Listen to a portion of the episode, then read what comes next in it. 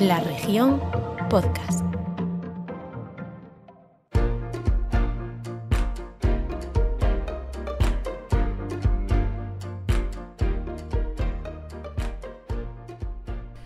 Bueno, llegamos al programa 10 de tú misma.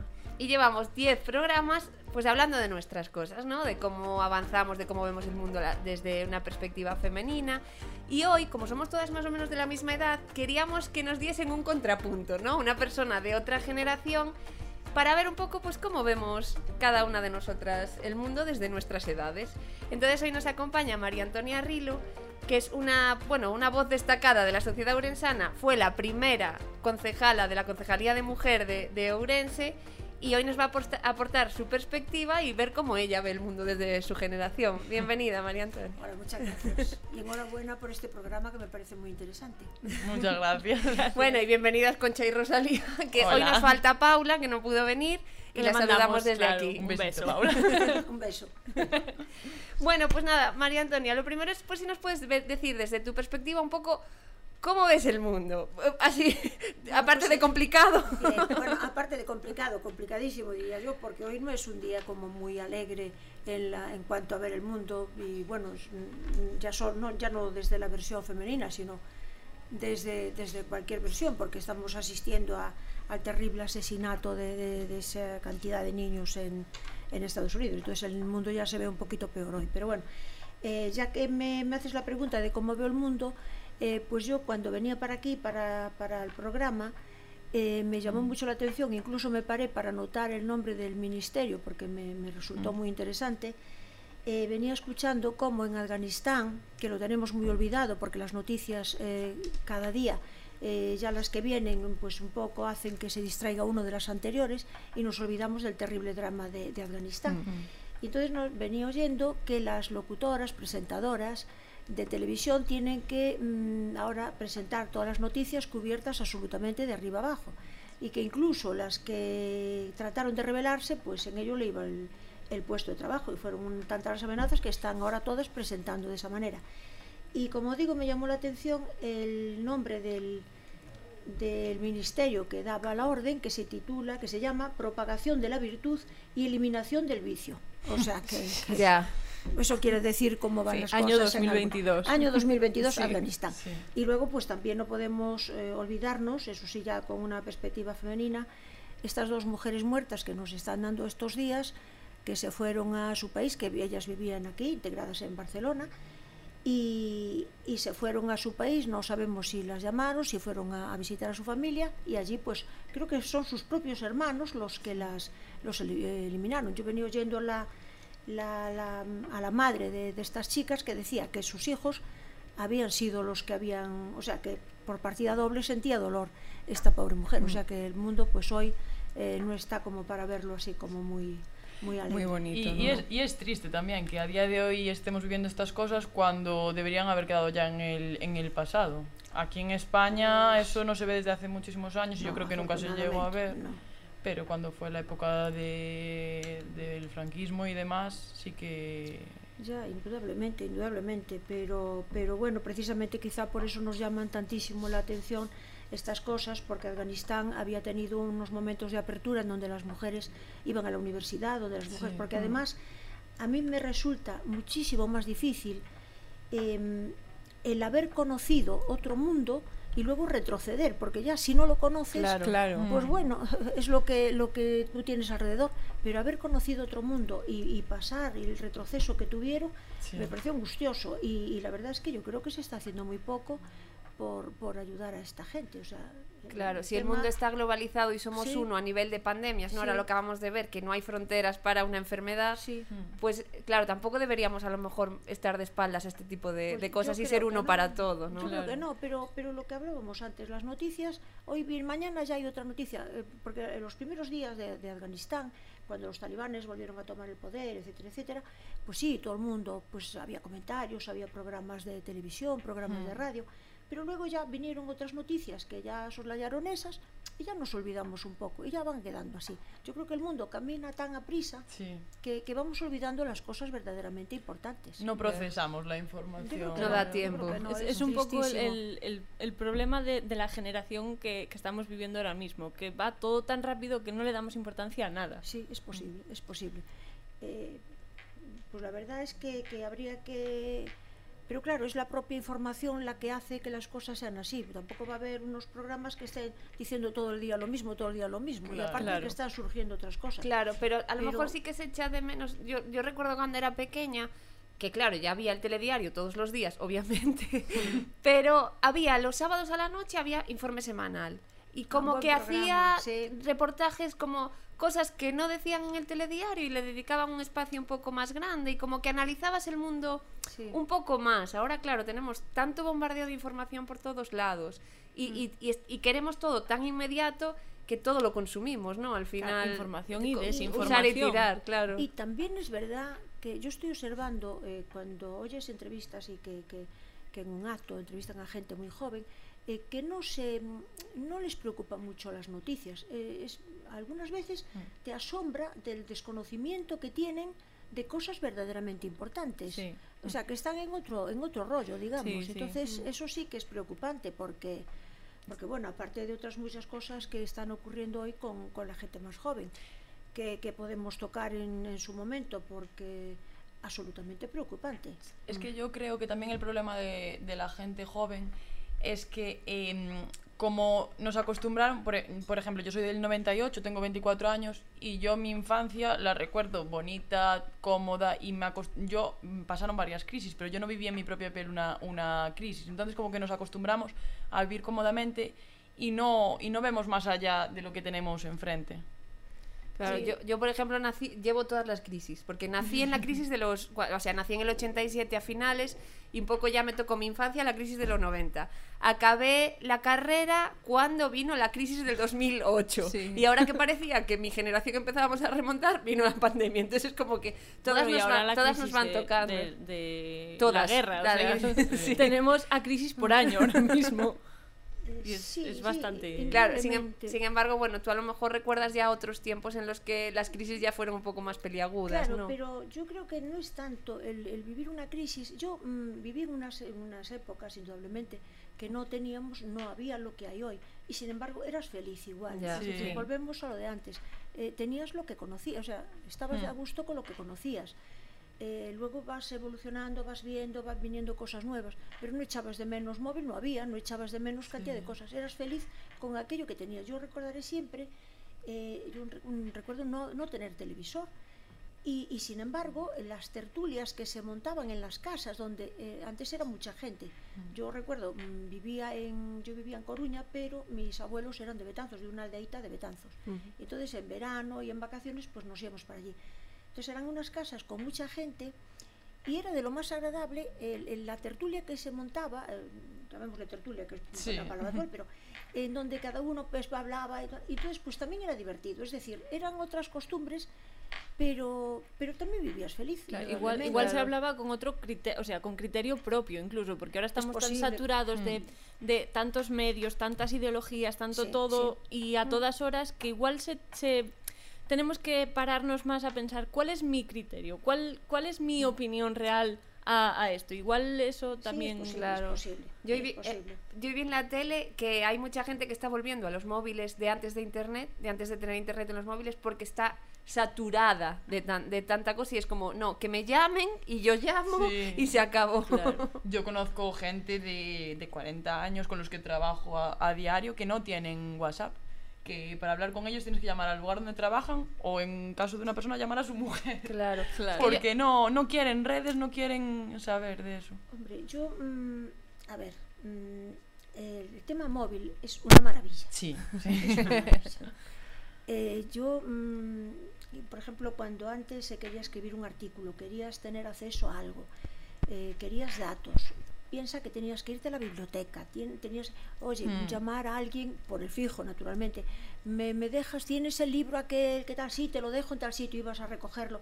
Y ahora pensar que das a un, a un clic y que tienes todos los datos, todas las cifras, eh, todo, eso es grandioso. Entonces, eh, el que no quiera tener móvil y el que no quiera utilizarlo, pues, pues muy bien, eh, Mm. respetable. Pero y si no, y dices, es que el móvil me aburre, te lo ha apagado, ya está, Mm. O sea, pero es que es grandioso. Mm, Sí. Lo que pasa es que como todo, hay que saber utilizarlo y utilizarlo bien, porque indudablemente eh, también vemos que, mm, sobre todo en la gente muy joven, eh, el móvil es, es un verdadero problema. Eh, el bullying antes, eh, en otros tiempos, eh, que siempre existió, evidentemente, el bullying en los colegios y el fastidiar a los demás, eso lo vivimos todos, Sí, sí. en mayor o menor grado. Pero mm, era como más reducido, se quedaba ahí, Sí. Mm. era entre ese grupo, pero es que ahora se magnifica, porque ahora también lo que hablamos, le das a la teclita y eso se Claro. distribuye a toda la ciudad, a, to- a Sí, todo el mundo. Sí, Entonces, pues, niños que a lo mejor no son ni del mismo Claro, colegio y, y claro. le van a pegar a otro por un y vídeo que vieron en internet. que yo mm, no sé yo aquí yo creo que está fallando la educación en casa también Mm, porque mm. bueno yo pienso que la educación tiene que venir de casa entonces mm, esa, eso de pegarse y grabarlo y, y todo eso yo creo que hay ahí un, un problema estos días estamos viendo también como digo en las noticias eh, uno que apuñala al otro el otro que le estrangula con el abrazo ese del león o no sé Mm, cómo se mm. llama Mm, o sea, está aquí algo está fallando. Como Sí. sociedad esto hay que hay que verlo porque y ya no entremos en las violaciones grupales, que yo es algo que se me escapa, yo no logro entenderlo, o sea, Y no que es más habitual de lo que pensamos. Sí, Mm. y yo ahí también mm, yo discrepo, por ejemplo, mm, esta mañana en, en una emisora mm, estuve oyendo a la delegada del gobierno de no sé, no, no recuerdo la que región, bueno, donde había sido una, una violación grupal. Y, y no coincidí absolutamente, bueno, en algunas cosas sí coincidí, pero en otras eh, no coincidí en absoluto, porque decía, hombres, ¿qué os está pasando? Entonces me pareció un poco fuerte, porque en realidad a los hombres, yo creo que nos está pasando a algún grupo de hombres, alguno muy determinado, le estará pasando, pero la mayoría de hombres son hombres normales que respetan a las mujeres y que no tenemos ningún problema. Yo, Sí, mm, sí. Ni, evidentemente. ni hombres ni mujeres, personas al final. personas. Es Claro. que a, mí, aquella frase, mm, de hecho, los, el locutor y todo esto, pues estaban un poco así, porque, hombre, es que os está pasando? Me pareció como claro. muy desagradable, Generalizar. fuerte. Claro, generalizar tampoco se Claro, puede en eh, yo, casos. mm, mis dos hombres, por ejemplo, mi padre, que fue una persona que luchó por mí, que me dijo que fuera independiente, que siempre, Hmm. ¿sabes? Eh, que me ayudó, luego mi marido, entonces mm, yo solo puedo hablar bien de los hombres, yo de mis compañeros, pues siempre tuve una relación extraordinaria, entonces yo no puedo decir, eh, lo malo son esos sinvergüenzas, esos desgraciados, como ese, Hmm. esos chicos de 18 años que violan a una niña de 12, o sea, pero son esos en concreto. Sí. Claro, Claro. Sí, Pero, sí. pero no son los hombres, o sea, los hombres en general. Me Claro. parece- Y, bueno, ahora estamos todas viendo ¿no? un poco lo que pasa en el mundo, pero al final yo creo que lo que fue marcando sobre todo eh, cómo vivimos las distintas generaciones quizá fue la infancia de, de cada generación, ¿no? un poco cuando te haces como persona. Eh, yo a veces digo, creo que se parece más mi infancia. También es verdad que mi infancia pasó en una villa, entonces es distinta a lo mejor a la Sí, infancia de una ciudad. ciudad. Pero yo creo que a lo mejor se puede parecer más a la infancia que tuvieron mis padres, la mía, que a lo mejor la diferencia entre los niños de hoy conmigo, ¿no? Por- igual a lo mejor ese avance tecnológico también nos, nos va haciendo cambiar. Y, y- y ¿tú crees que eso puede pues eh, determinar un poco también las prioridades que tenemos cuando somos mayores? Porque a lo mejor una de las eh, características que se suele adjudicar a la generación baby boom, que es un poco a la que tú perteneces, eh, es que mm, eh, os, os, educaron para que el éxito profesional estuviese por encima de todo, ¿no? Que había como que ascender laboralmente y es lo que pone en internet. de la generación baby boom. Y luego que pues que a la, a, a la siguiente generación, que a lo mejor podemos ser los, los millennials, ¿no? Es que ahora tenemos que etiquetarlo todo, si no, no nos quedamos a gusto. Que ya tenemos pues otras aspiraciones y que a raíz de la pandemia pues que estamos primando a lo mejor el ocio por encima de tener más ingresos. No sé, un poco, ¿tú, tú cómo, cómo ves esto? Sí, hombre, me, me pareció, me pareció bien el, el razonamiento que hiciste, ¿no? Que, que una, una etapa, el éxito profesional está por encima de todo y que ahora haya como una vuelta, mm, y lo estamos viendo con, también con leyes que están favoreciendo la conciliación de vida familiar y laboral, que me parece muy bien, es indudable, pero mm, hombre, el éxito laboral también es importante. A mí me parece que luchar por algo en lo que crees y que te gusta, pues está muy bien. Pero eso no quiere decir, mm, claro, entonces hablamos también de, de esa gente que tiene adicción al trabajo, que eso ya tampoco... Claro, ya es, roza la enfermedad. Claro, hay un, Sí. volvemos, eh, como decimos, pues en, un poco en el medio está un Sí. poquito la, la virtud, ¿no? no ni un extremo ni el otro. Y a mí me parece importante el dedicarle más tiempo a, a los hijos. Eh, también antes se daba otro tipo de familia, antes se daba, eh, en mi época, en la época de mis padres, no sé la de mis padres, ya no que la mía, eh, eh, los roles estaban muy determinados. La, la mujer asumía el- el- la casa, el cuidado de los niños y el marido se marchaba a trabajar. Entonces era ese el, el- el rol. Y el- entonces el hombre muchas veces pues tenía que trabajar mucho, dedicarle muchas horas.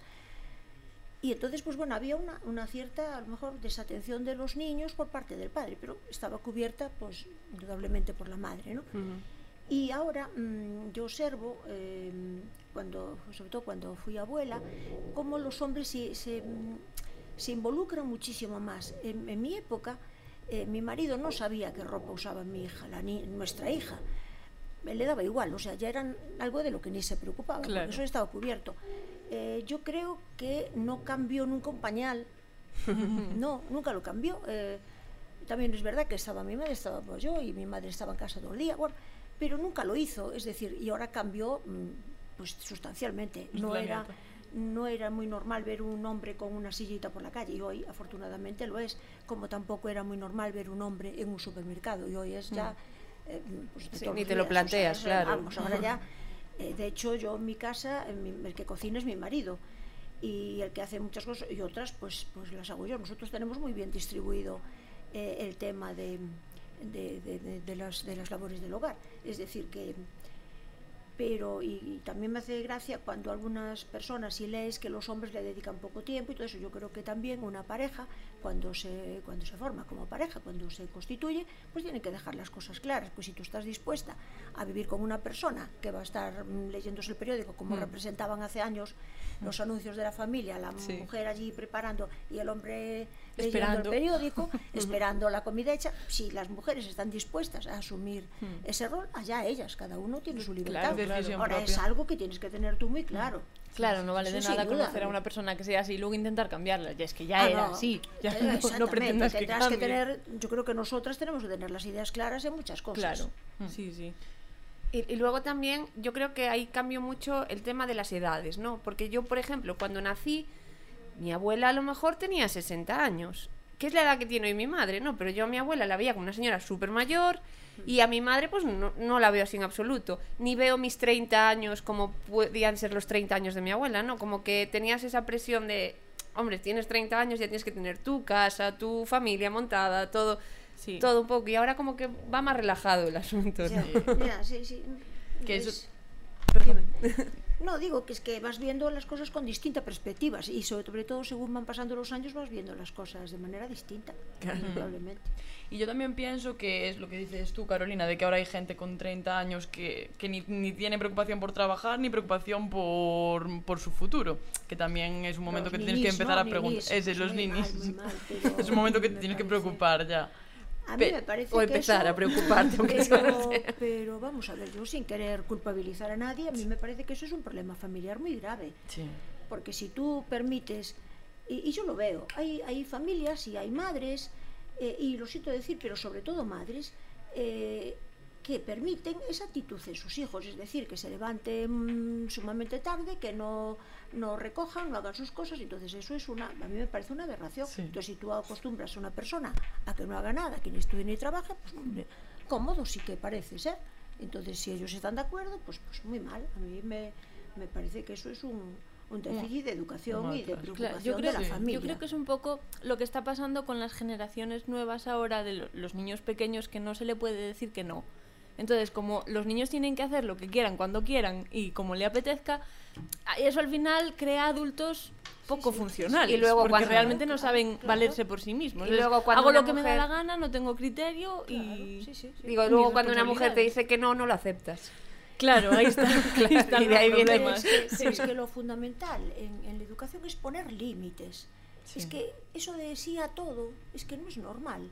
pero muchas veces los propios padres eh, favorecen eso, porque yo, mmm, bueno, yo tuve, yo fui empresaria, tuve guarderías, academias, y, y observabas que muchas veces la antes, cuando un niño suspendía, eh, se le reñía a los padres, le, el niño iba temblando a casa porque mm. iba con las notas suspensas. Mm. Ahora no, el que tiene que temblar es el profesor, porque los padres sí. le van a ir a decir por qué suspende sí, sí. Entonces ahí ya estamos partiendo de, de, un dato erróneo, que yo creo que no puede ocurrir.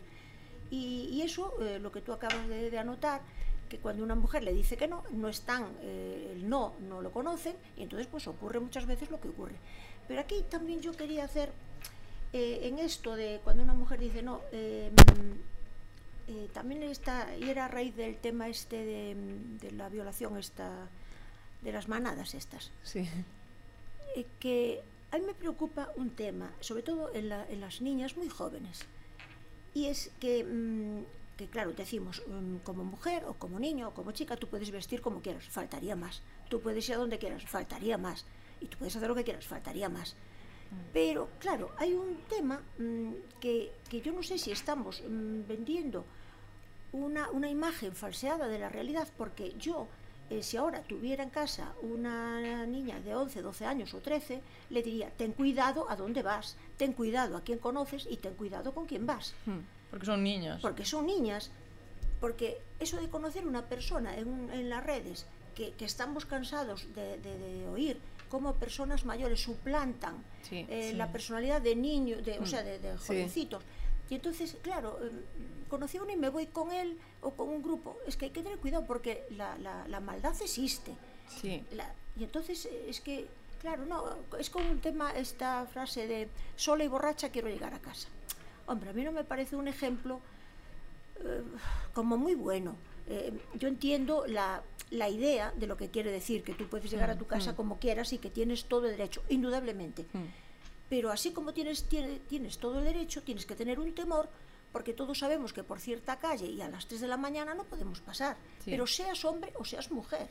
Sí. sí. sí, claro. Porque al final vivimos en una realidad en la que hay pasan hay, cosas malas, hay, hay desgracias y hay gente mala. Hay gente mala. Claro. Entonces, y, y claro, y, y claro que tú utilizaste tu libertad y hiciste lo que quisiste, pero luego las consecuencias pueden ser dramáticas. Sí. Entonces yo creo que, que eso pues, pues tendríamos que, que, que, que lanzar unos mensajes de, de, cuidado, porque continuamente nos están diciendo, cuidado con el móvil, no des al clic, que puede ser para coger tus datos personales y, y sí. meterse en tu cuenta. Ten cuidado con los y si te mandan un paquete. Pues, pues que la, la gente joven tendrá que tener también la gente joven y mayor, porque también sí. estamos viendo sí. como a personas mayores eh, las engañan absolutamente, porque como digo, el mal existe y, y desgraciadamente está ahí y, claro. y, cada vez lo estamos viendo. Nos falta un poco una educación tecnológica claro, a todos. Claro, y tendrás que tener cuidado y, y, decir, pues mira, yo esta persona que la acabo de conocer y que no sé quién es, pues me quedaré aquí en un lugar donde donde haya gente o lo que sea, pero no sí. mire, no lo sé, yo es que claro. a mí me parece que... Es lo que decía Uf. ahora Rosalía de la de educación tecnológica, que igual mm. como avanzó todo en los últimos 20 años tan tan rápido, no nos paramos a decir para qué usamos esto, para qué mm. sirve y mm. qué mm, cosas buenas tiene y qué cosas malas. Claro, pero como todo, dijimos claro. que era una maravilla, lo, todo sí. lo que tenemos en el móvil es una maravilla. Pero, pero bien usado, como claro. todo, bien usado y darle, darle el uso, porque sabemos que, que el móvil es fuente de, de, de cantidad de, de, cosas malas que están ocurriendo. Mm. Entonces, pues, tener cuidado y tener y el, y el, el, el decir eh, a, a, nuestra gente más joven, pues que tengan mucho cuidado, que hagan lo que quieran, que vayan como quieran y con quien quieran, pero siempre con claro. lo que conocemos por sentidiño. sentidiño. sentidiño. Para todo. Sí. Y bueno, estamos en los últimos minutos del podcast y yo te quería preguntar, porque antes hablábamos que pues que hoy los hombres eh, se implican en la educación de los hijos igual que las mujeres. Entonces, y, pero al, al, mismo tiempo, todas las generaciones tenemos aquella cosa de la mía sí que era la buena, cualquier tiempo pasado fue mejor, antes sí que se escuchaba buena música, antes no. Yeah. Ay, perdón, que me ahogo. Eh, siempre tenemos eso, eso en la cabeza. Pero no es importante ir con los tiempos y aceptar que sí, que, que tu tiempo pasado fue mejor porque fue el tuyo pero que oye, que, que también hay cosas buenas totalmente, ahora. Totalmente, yo soy más del futuro que del pasado, o sea, a mí me interesa mucho más el futuro. Pero indudablemente pues es un poco la reminiscencia de lo que de tus épocas buenas y la claro. música que oías que te gusta volver a oír y todo eso, pero a mí me parece muy importante eh, el futuro. Me parece que, que avanzamos. Y como todo, tiene cosas buenas y malas, porque no todo el pasado fue malo, ni todo lo que va a venir va a ser bueno. Es decir, eh, yo creo que ahí hay un hay que coger lo bueno de cada de cada época Y, y- pero y quedarte con lo que aprendiste a lo largo de los años. No, no, y todo, y todo el acervo que traemos de atrás y todas las vivencias y todo eso, claro que son importantísimas. Y lo que pasa es que lo que viene el futuro, pues es que ahora viene todo tan a prisa. Claro, no da tiempo a pensar en el futuro. Claro. No, no da, no da. Sí, no yo a veces me digo, pero ¿cómo pasaba yo el tiempo antes de tener 500 canales en la televisión y el teléfono en la mano? ¿Cómo En el, hacía? pa- en el ¿Cómo parque con piedras. Ya, y, que- y- y estabas bien. sí, sí. Igual es, es que lo volvemos a lo de antes, lo que no conoces no lo echas de menos. Y entonces lo que teníamos, yo me acuerdo que tenía, yo conocí la tele, eh, teníamos solo una cadena, creo yo recuerdo, bueno, aquellos programas yo estasiada de aquel y me, me llegaba, eh, me llegaba. Es que No, al final, claro. y disfrutabas, y yo pienso que disfrutabas más de, la, de esas cositas de lo que disfrutas ahora. Ahora valoras menos las cosas. Sí. Sí, por, la posible, saturación que Sí, tenemos de todo. porque Es como todo, todo. tan de usar y tirar que no le Sí. damos aprecio a nada de lo que hay. No te Sí. paras sí, a sí. pensar, a respirar, a decir, jolín, ¿qué momento acabo de vivir? Sí. Mm. Sí, pero pero es como en las redes, a lo mejor una persona que se tiró pues una hora planificando una foto, ¿no? Porque un fotógrafo profesional. Y la gente, el- el- los espectadores le van a dedicar el mismo tiempo que alguien que cogió el móvil y hizo chis y ya está. Pero Sin sí. pensar. A ver, pongo el ejemplo de la foto sí, porque, sí. bueno, estamos en una época muy visual, pero así es con todo, al Sí. final. todo. Tú imagínate un- una mujer, un hombre que haga una comida deliciosa, esté toda la mañana ahí trabajando tan deliciosamente y llegue la gente, "Oh, está un poco salado, ala, adiós. O sea, comen y se van. Qué. Todo el trabajo que llevaste para una actividad, Sí. pues ala, Para que te den momento- lo mismo que una hamburguesa de 5 minutos. Sí, sí, y luego que te salga bien, porque también eso que al que le dedicaste dando tiempo puede salir mal. Claro, pero igual hay que, Pero- tenemos que empezar a dedicarle más tiempo a la contemplación, ¿no? También, también, eso es importantísimo, importantísimo. Saber aburrirse, sí. Bueno, María Antonia, se nos acaba el tiempo y bueno, yo quería sobre todo darte las gracias por acompañarnos hoy y, y, bueno, todas las semanas nosotros le dedicamos el podcast a, a una mujer que nos inspire sobre el tema que tratamos y yo hoy se lo quería dedicar a mi abuela materna que no conocí, que se murió cuando mi madre tenía un año, se murió con 24 años, estaba en plena juventud y no le dio tiempo ni de mirar hacia atrás ni de entender por qué la vida puede llegar a ser tan injusta, ¿no? Entonces, pena. bueno, pues para ella. Para ella, para ella. Qué Bueno, pena. pues muchas gracias. Muchas gracias. Un sí. placer. Se hizo Sí, corto. Se hizo corto. sí, sí, muy Otro bien. día. Volverás, Muy volverás. bien. Está muy bien, el programa muy bien. Os animo a que continuéis. Genial. Gracias, chao. Chao, chao.